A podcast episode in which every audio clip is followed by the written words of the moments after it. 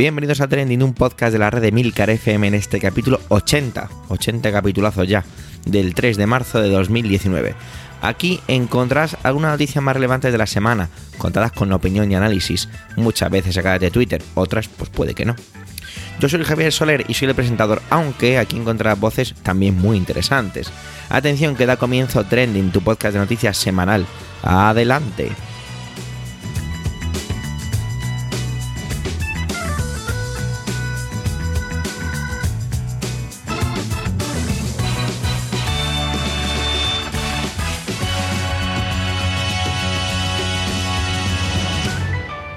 Señoras y señores, damas y caballeros, perros, gatos, marzo ha llegado.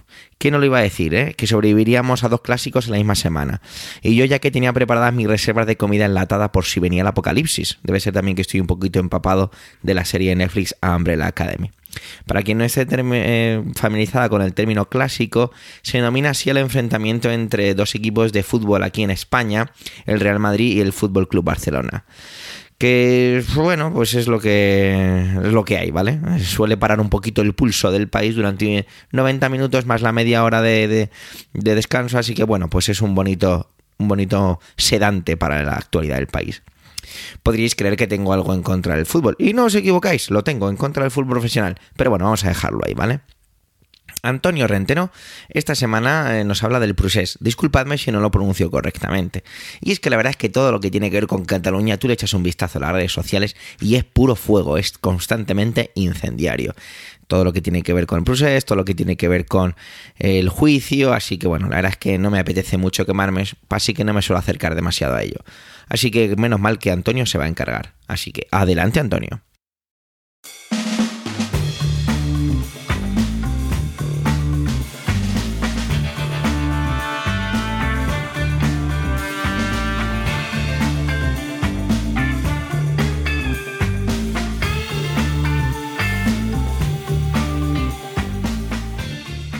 Saludos, soy Antonio Rentero del podcast Preestreno y esta semana en Trending no voy a hablaros ni de cine ni de series de televisión.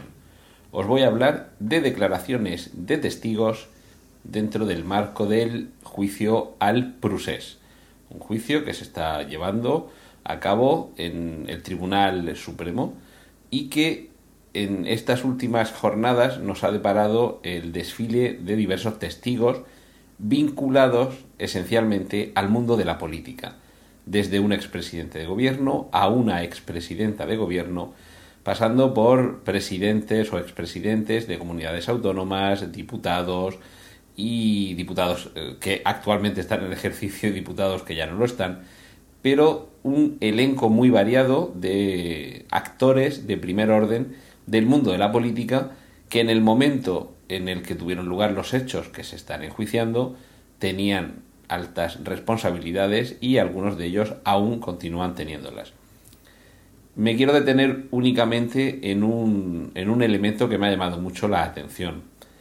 La mayoría de los testimonios que hemos estado escuchando corresponden a testigos, alguien que dentro del ámbito judicial se considera que ha presenciado de primera mano, ha visto o ha oído algo que resulta determinante conocer con precisión cómo sucedió para poder enjuiciar qué es lo que sucedió. Lo triste y lo lamentable es que la inmensa mayoría de estos testigos en algún momento han sido o continúan siéndolo elementos del poder legislativo, es decir, las personas que elaboran las leyes. Está claro que hay un ejército de juristas detrás de esta, de esta elaboración, pero ellos en última instancia son aquellos individuos elegidos por el pueblo para representarles ante las instituciones de las que deben surgir las leyes que organizan nuestra convivencia en sociedad. Y derivado de, esa alta responsabilidad, como mínimo deberían tener un mínimo de coherencia con la posición que ocupan, decoro, y ahora explico brevemente a qué me refiero con el decoro, pero sobre todo respeto. El decoro, eh, entendiéndolo desde un punto de vista narrativo, lo que quiere decir es que si en una obra de teatro está hablando un rey con un marqués, su lenguaje será un lenguaje educado, respetuoso, diplomático y galante. Si por el contrario estamos asistiendo a una conversación entre dos granjeros, será un lenguaje informal, incluso con algunas eh, palabras o frases soeces, y que incluso dentro del respeto puede utilizar unas formas, unas palabras, unas expresiones del todo inapropiadas, es decir, indecorosas para su uso en otra situación. Es decir, que también a la inversa, un lenguaje excesivamente diplomático, respetuoso y con uso de una terminología rica, compleja y culta, sería también inapropiado en el uso entre dos granjeros, por ejemplo. Pues a esto me refiero con lo del decoro. Cuando te llaman como testigo a un juzgado, y como el juez Marchena se ha encargado de recordar a alguno de los testigos, lo único que debes hacer es responder sobre aquello que viste sin emitir opiniones, sin calificar, sin emitir juicios de valor ni apreciaciones personales. Solo debes repetir el relato de aquello que presenciaste. Pues bien, prácticamente ninguno de los testigos se ha ceñido a esa fórmula. La mayoría de ellos han aprovechado la ocasión para continuar haciendo aquello que hacen en su profesión y que está muy bien que lo hagan porque para ello los han elegido sus votantes, para que defiendan en público los valores, la ideología, los principios o las inquietudes de aquellos que han metido la papeleta con su nombre en la urna. El problema es que no estamos en el foro parlamentario.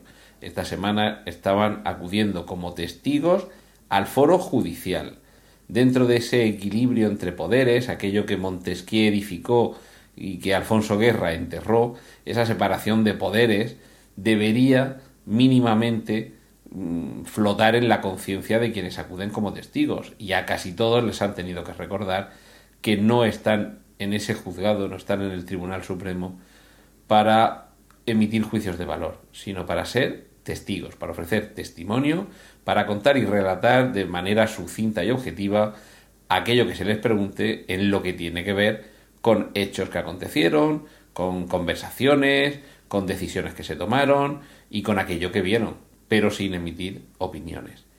Lo triste de esta semana es que hemos asistido a un desfile de personas y personajes incapaces de ceñirse al papel que les toca, incapaces de salir de esa costumbre que ya eh, está casi incrustada como con CRISPR en el, en el ADN de los políticos, de seguir vendiéndonos la moto porque saben, en este caso, que además de ser un juicio, estamos todos mirando, bueno, si no todos, estamos muchos mirando, leyendo las palabras que están pronunciando.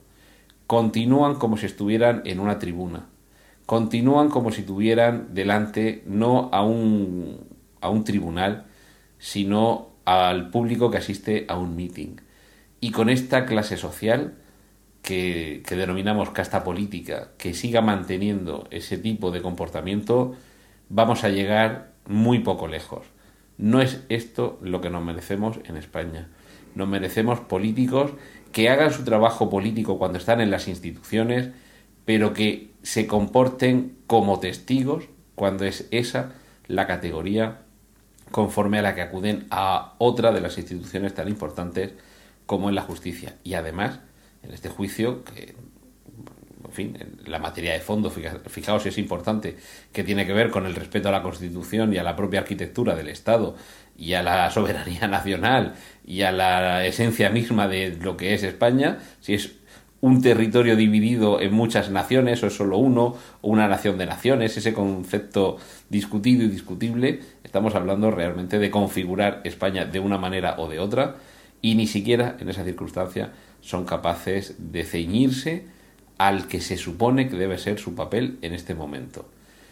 A mí me da, me da mucha pena que tengamos que asistir a este espectáculo nada edificante porque han sido muy pocos los que han pasado esta semana y lo que nos queda por ver, porque seguirán pasando, por, por el estrado y, me temo que vamos a tener mm, como, como única alegría en este proceso al Prusés que reconocer la categoría del, del juez Marchena, que es el que está dirigiendo con una paciencia infinita más propia del Santo Job, este desfile de egos y de auténtico desprecio a lo que se supone que es el papel de la justicia en España. Señores políticos, déjense la política fuera cuando entren a un juzgado, sobre todo porque entran a declarar como testigos con obligación de decir la verdad, de ceñirse a los hechos, de explicar lo que vieron o lo que oyeron y, dejarse de opiniones y valoraciones, que para eso tienen el resto del año.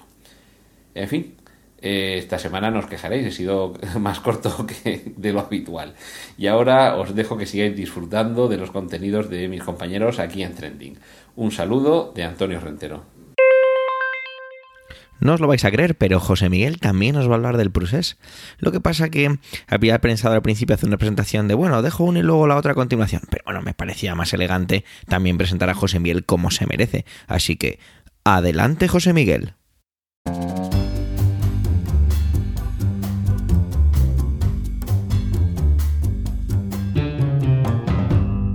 Hola a todos. Como ya de sobra sabéis, desde hace unos cuantos días se celebra en el Tribunal Supremo en Madrid el conocido como Juicio del Prusés. Hasta ahora he procurado no meterme demasiado en este berenjenal. En primer lugar, porque es muy complicado y no me gusta abusar de cuñadismo.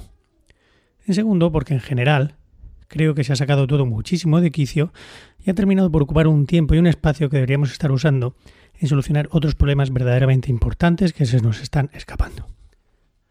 Y por último, que las posturas están tan enfrentadas y son tan irreconciliables que me produce verdadero miedo acabar peleándome con gente a la que aprecio mucho, pese a nuestras profundas diferencias ideológicas. Por estas razones, además, no estoy siguiendo el proceso al procés muy detenidamente, la verdad.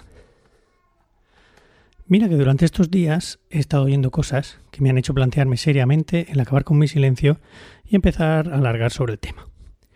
Como por ejemplo el otro día cuando alguien comentaba en Twitter como a una persona que lleva año y medio en prisión le estaban interrogando sobre unas pegatinas en un coche de la Guardia Civil. O la cara que puso la señora Madrigal, ejerciendo el Ministerio Fiscal en este caso, después de ver el vídeo que probaba cómo Jordi Cuixart no solo no incitaba a la violencia, necesaria para el delito de rebelión del que se le acusa, sino que hacía llamamientos a todo lo contrario.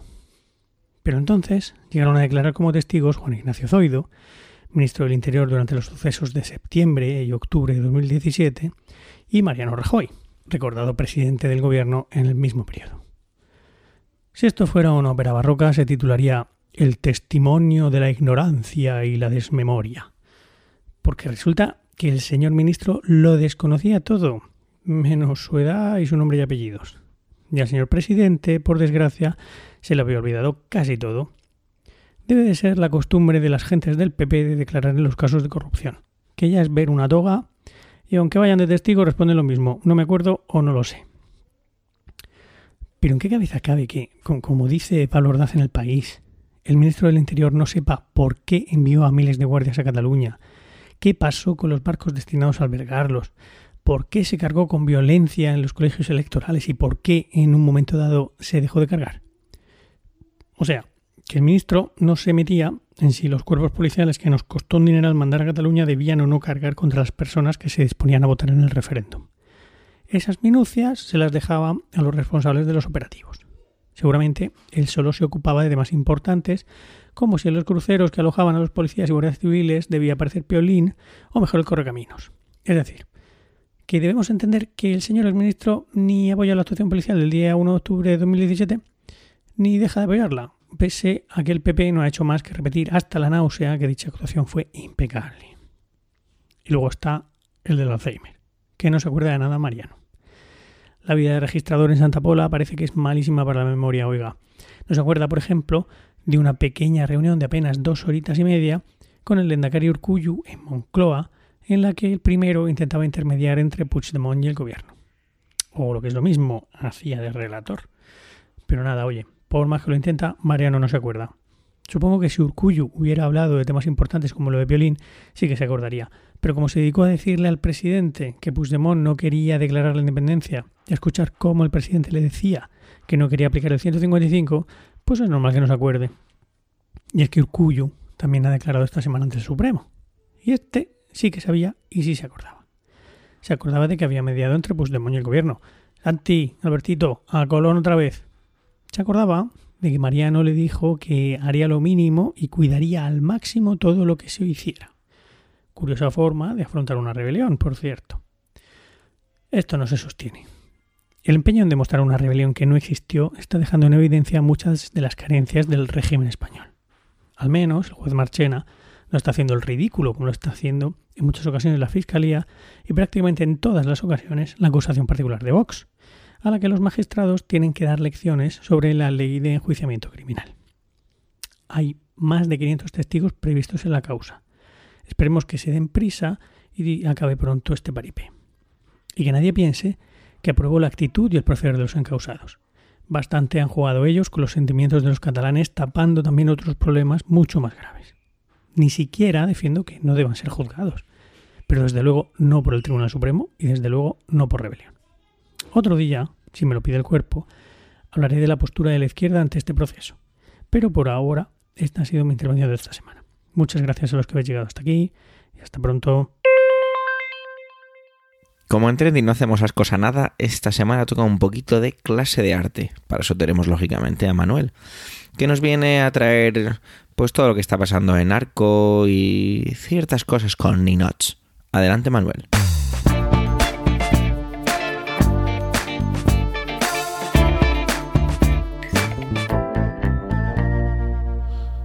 Hola oyentes, hola equipo trending. Me preguntaba el amigo Pep Bruno hace unos días qué es el arte. Pues anda dándole vueltas a eso del arte y la narración oral al artista y al cuentista. Bueno, el, caso es que yo le respondí que el arte es antes de nada una forma de expresión y a partir de ahí charlamos sobre el tema.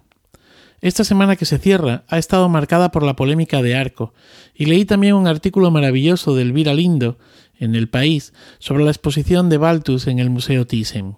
Así que he pensado que mi trending de hoy podría ir por aquí.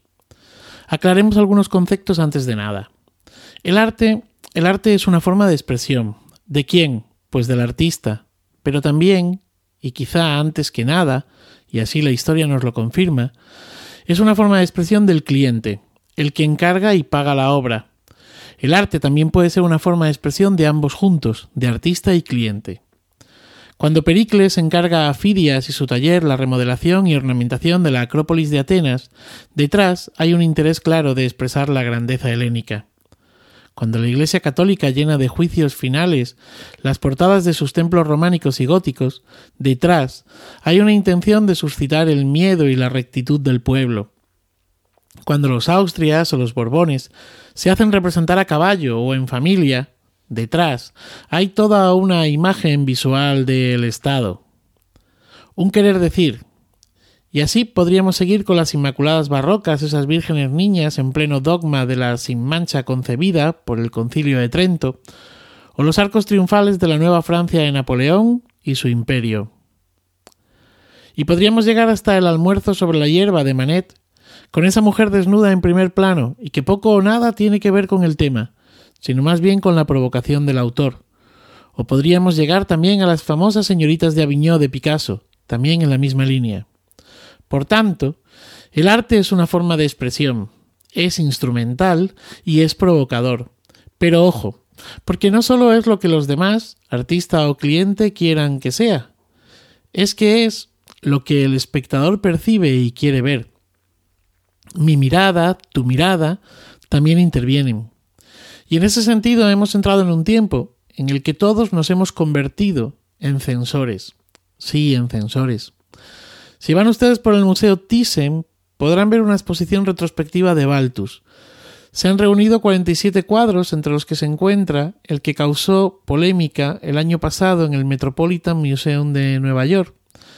El título del cuadro se llama Teresa Soñando, una obra pintada en 1938. En esta pintura se puede ver a una jovencita ensimismada, como en ensoñación, que deja ver sus bragas. Con un gato a sus pies bebiendo leche, y que quisieron vetar más de 12.000 personas que firmaron un manifiesto para que se retirara, a lo que el museo se negó. La recogida de firmas alegaba eh, de algún modo que la obra incitaba a la perversión, a salir corriendo a vulnerar la sexualidad de la adolescencia femenina más precoz. ¿Ven? La mirada del espectador también interviene. ¿Se imaginan censurar a Saturno devorando a su hijo de Goya por razones de incitación al filicidio? Bueno, afortunadamente, como decía antes, el Metropolitan fue contundente y no hizo caso. En el momento en el que el arte formal y academicista dejó paso a propuestas como la anteriormente citada de Manet, la provocación, el informalismo, la abstracción o lo conceptual entraron en juego. Desde la ruptura formal y conceptual que inicia Goya en España con sus pinturas negras y con algunos de sus grabados hasta la actualidad, pasando por las famosas vanguardias del siglo XIX, el arte contemporáneo, el recorrido ha sido extenso y daría para hablar mucho. Creo que por mucho que habláramos y aun discutiéramos desde posturas divergentes, todos tendríamos un punto de encuentro, o quiero creer que casi todos, y ese punto de encuentro es lo conceptual. El arte ha llegado a ese punto conceptual que está por encima de todo lo demás, y por supuesto, del me gusta o no me gusta. Creo que de esto ya hablé en un capítulo pasado de Trending al referirme a la última provocación de Banksy. Y es desde aquí, desde donde tenemos que mirar Arco, la Feria de Arte Contemporáneo de Madrid, una feria que suele estar rodeada de polémica. En esta ocasión se trata de una obra titulada Ninot y que es una escultura de 4 metros, hecha en materiales combustibles a modo de guiño a las fallas eh, que representa la figura del rey Felipe VI. Sus autores son Santiago Sierra y Eugenio Merino, dos artistas polémicos en arco eh, ya en ocasiones anteriores. Santiago Sierra presentó el año pasado la censurada obra de fotos Presos políticos en la España contemporánea, y Eugenio Merino, el que fue el que en, en 2012 presentó una escultura de Franco metido en una cámara frigorífica de bebidas. Una de estas cámaras de, de, una conocida marca de, de, bebidas azucaradas que tienen el frontal traslúcido, ¿no? Y que se podría ver perfectamente eh, esta, este otro ninot de Franco. El ninot de Felipe VI podía haber pasado desapercibido si no fuera porque lleva implícito un contrato para el comprador que le obliga a quemar la obra en el plazo de un año. Las críticas no se han hecho esperar, y la polémica ha estado bien servida. Algunos se preguntaban qué había aquí de arte, o si esto no era más que una provocación política. Se ha pedido su retirada, que en esta ocasión, afortunadamente, no se ha hecho. Yo lo tengo claro. Para mí se trata de una obra de arte en la que el autor utiliza el objeto artístico como provocación, para dar eco a una reivindicación política, su reivindicación política. Y por tanto, los artistas, los autores, tienen libertad de creación, y como provocación están haciendo uso de su libertad también de expresión. Pero vayamos más allá. Pues fuera de lo que el personaje representa, los artistas están provocando otro juego que ha quedado silenciado por la polémica y que desde mi punto de vista es mucho más interesante. Y es que, ¿qué es Arco? Pues Arco es una feria en la que se compra y se vende arte. Es la feria de los coleccionistas, de los amantes del arte, de los que ansían poseer el arte. La palabra coleccionista lleva implícita esa necesidad de poseer. Sierra y Merino llevan la idea de posesión hasta el extremo, al límite, pues le están diciendo al coleccionista que la compre, que tiene que comprometerse a documentar su destrucción, que no se la puede quedar. Ahí es donde a mí me parece que está el juego más interesante. Bueno, también, y siguiendo con esto de Felipe VI, ha habido otra. En esta edición ha habido otra obra, quizá algo más amable, que también hacía alusión a la monarquía española. Se titulaba Nuestros Reyes Favoritos. Es de un artista finlandés afincado en Toledo que se llama Rico Sakinen, en la que aparece Felipe VI acompañado de nombres de otros reyes, como el rey Melchor, el rey Gaspar, el rey, perdón, es que me entra la risa, el rey Melchor, el rey Gaspar, el rey Baltasar, el rey León, Martin Luther King, Burger King o el Tyrannosaurus Rex, entre otros. Bueno, esta obra ha sido adquirida por un publicista llamado Luis Bassats, que mm, en, conversaciones o en, una declaración que, que, ha hecho a la agencia de noticias F, dice que la ha comprado como un acto político y artístico. Ven, de nuevo, la mirada. El arte, el arte no es inocuo. Feliz día y feliz vida.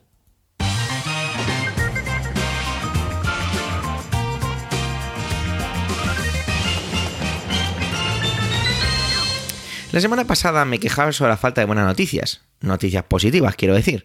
Durante toda esta semana me quedé reflexionando sobre ello. No he llegado a ninguna conclusión, pero sí me he fijado en, y hoy, bueno, más bien he intentado bajar como un escalón, ¿vale? Y me he fijado en nosotros, la sociedad, en cómo estamos, o más bien en algunas de nuestras características, ¿no? Voy a meter en un jardín y no sé muy bien cómo voy a salir de él, pero bueno, voy a empezar. Y voy a empezar con Twitter. Me encontré un retweet de una persona llamada Ángel Jiménez Monsalve. Bueno, realmente esto no es así, ¿vale? Yo me encontré un retweet, un tweet creado por Carlos JG, ¿vale? Y que decía, deberíais leer esto y pensar un poco sobre la clase de sociedad ignorante y egoísta que estamos construyendo. Entonces ese retweet era una captura de pantalla que me da la impresión que está sacada de Facebook por el formato que tiene, ¿vale? Sobre una persona que se llama así Ángel Jiménez Monsalve, ¿vale? Os lo voy a leer textualmente y luego lo comento un poco.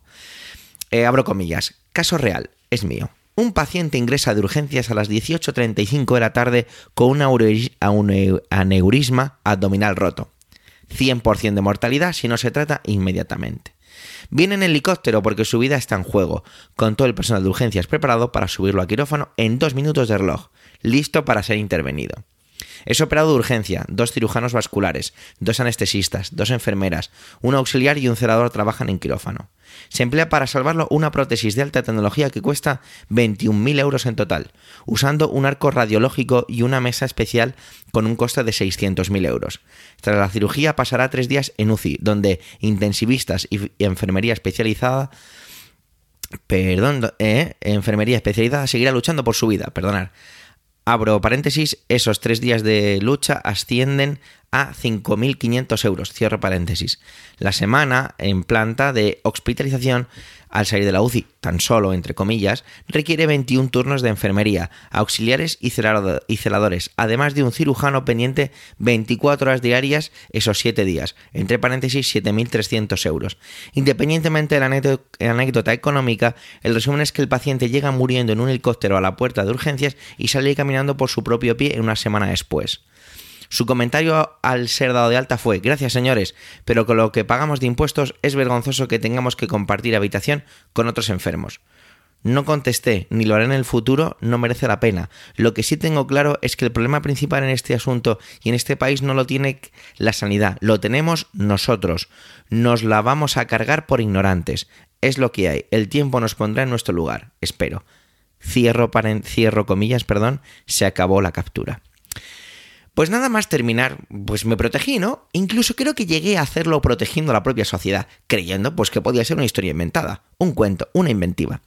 Sin embargo, aquello se quedó en mi cabeza y decidí compartirlo como suelo hacer con compañeros de trabajo durante la comida o en conversaciones. Todos nos hacemos los dignos. No nos sorprende este comportamiento, dicen algunos, o la sociedad se va a la mierda, decía otro, pero es que la sociedad somos nosotros, nosotros formamos parte de la sociedad, yo estoy en la sociedad. ¿Qué ha sido de la educación, del respeto, del agradecimiento, del reconocimiento de aquello que tenemos y que disfrutamos? Voy con más ejemplos, ¿vale? Ahora uno personal. Me encargo de gestionar redes sociales en mi trabajo y en ocasiones, pues diferentes personas ofrecen su currículum, pues para, para ver su disponibilidad por si nos interesa, ¿no? Yo lo suelo remitir, le suelo decir que no es la vía correcta y le suelo contestar con un, eh, mire, es mejor que lo mande usted a este correo electrónico y ya está. Ya me he pasado varias veces con mensajes en los que el usted no aparece ya ni una sola vez, en los que el que está hablándote eh, lo hace sin tener ni idea de quién está detrás de la pantalla y empiezan con un hola, ¿qué tal? donde el qué no es qué, es una K de kilo pegada al tal. ¿Vale? Y haciendo gala de mensajes escritos como si estuviéramos en la época de los SMS y que había que economizar caracteres como si yo fuera su colega. Una vez le indiqué a una persona que remitiera, como os decía hace un momento, le remití que lo, lo, ideal era que remitiera su currículum a la dirección del correo electrónico que le, que le facilite. Su respuesta fue, pero ya que te lo he pasado, mm, ya que te lo, perdón, voy a leerlo textualmente que lo he recuperado, pero ya que te lo he dado, pásalo tú. Toma ya. Con dos cojines. Ayer me pasó otra. Llevaba mi, pareja a trabajar sábado por la mañana relativamente temprano. Un coche delante daba la impresión por su manera de circular que andaba algo despistado o perdido. Llegamos a un cruce y se para, directamente en medio del cruce. me quedé como 15 segundos esperando. 15 segundos en un coche en medio de un cruce es más tiempo de lo que a lo mejor puede parecer. De hecho, os pido que lo contéis. Contar hasta 15 despacio y a ver qué pasa, ¿vale? A ver cuánto tiempo creéis que es para estar en medio de un cruce de cuatro calles. Bueno, tras pasar ese tiempo, digo, bueno, es que se acercan más coches y esto hay que moverlo, no podemos estar aquí. Entonces, el pito con la bocina. Justo detrás de mí empiezan a pitar más coches. Finalmente se introduce con una calle, que casualmente yo también iba por ahí. Llegamos a un semáforo que está en verde para los vehículos y directamente para en seco. Freno y pienso, bueno, pues eso es que algún peatón se le ha colado, pero no, siguen pasando los segundos, no veo nada, no veo ningún peatón y digo, bueno, pues ah, le habrá pasado algo, pero bueno, voy a pitarle. Al final se echa a un lado y cuando sobrepaso, una joven me enseña el dedo corazón, mientras con la otra veo que es que está hablando por el móvil. Vamos a intentar analizarlo un poco. Una persona incumple varias normas de tráfico y aún así me regala un insulto porque yo lo valgo, supongo. ¿Dónde están nuestros egos? Es alucinante. ¿Qué le está pasando a esta sociedad? Bueno, vamos a volver. A Twitter. Eh, arroba Eugenio 2-bajo cuenta en un hilo una historia que de loca que es no puede ser inventada, ¿vale? No voy a leer todo el hilo, no le he pedido permiso, pero sí que seguramente os deje el enlace para que lo leáis completo. Pero yo voy a hacer un pequeñísimo resumen, ¿vale? Nada, es un parrafillo, dice, os lo voy a poner así. Él va con su hija a jugar a un parque, la niña quiere usar un columpio y hay una señora mayor, atención, atención a esto, gestionando los turnos para usar el columpio. A partir de aquí, salvo la sangre, la escena es puro Tarantino. Si es que no sé para qué pagamos Netflix y Amazon Prime Video, si con la calle ya tengo historias para no dormir. Me resulta cada vez más llamativo que apenas respetamos nada. Que si un documento se tiene que presentar en fecha tope, por ejemplo, 10 de, 10 de enero, pues no pasa nada, le diré cualquier milonga y lo entrego más tarde, ¿qué más da? ¿Que tengo que estar a las 9 y 30 porque tengo una reunión? Llego media hora tarde y no digo ni media, ni media disculpa ni hola. La manera que tenemos de dirigirnos a una persona que no conocemos de nada y la relación es puramente profesional me deja totalmente perplejo.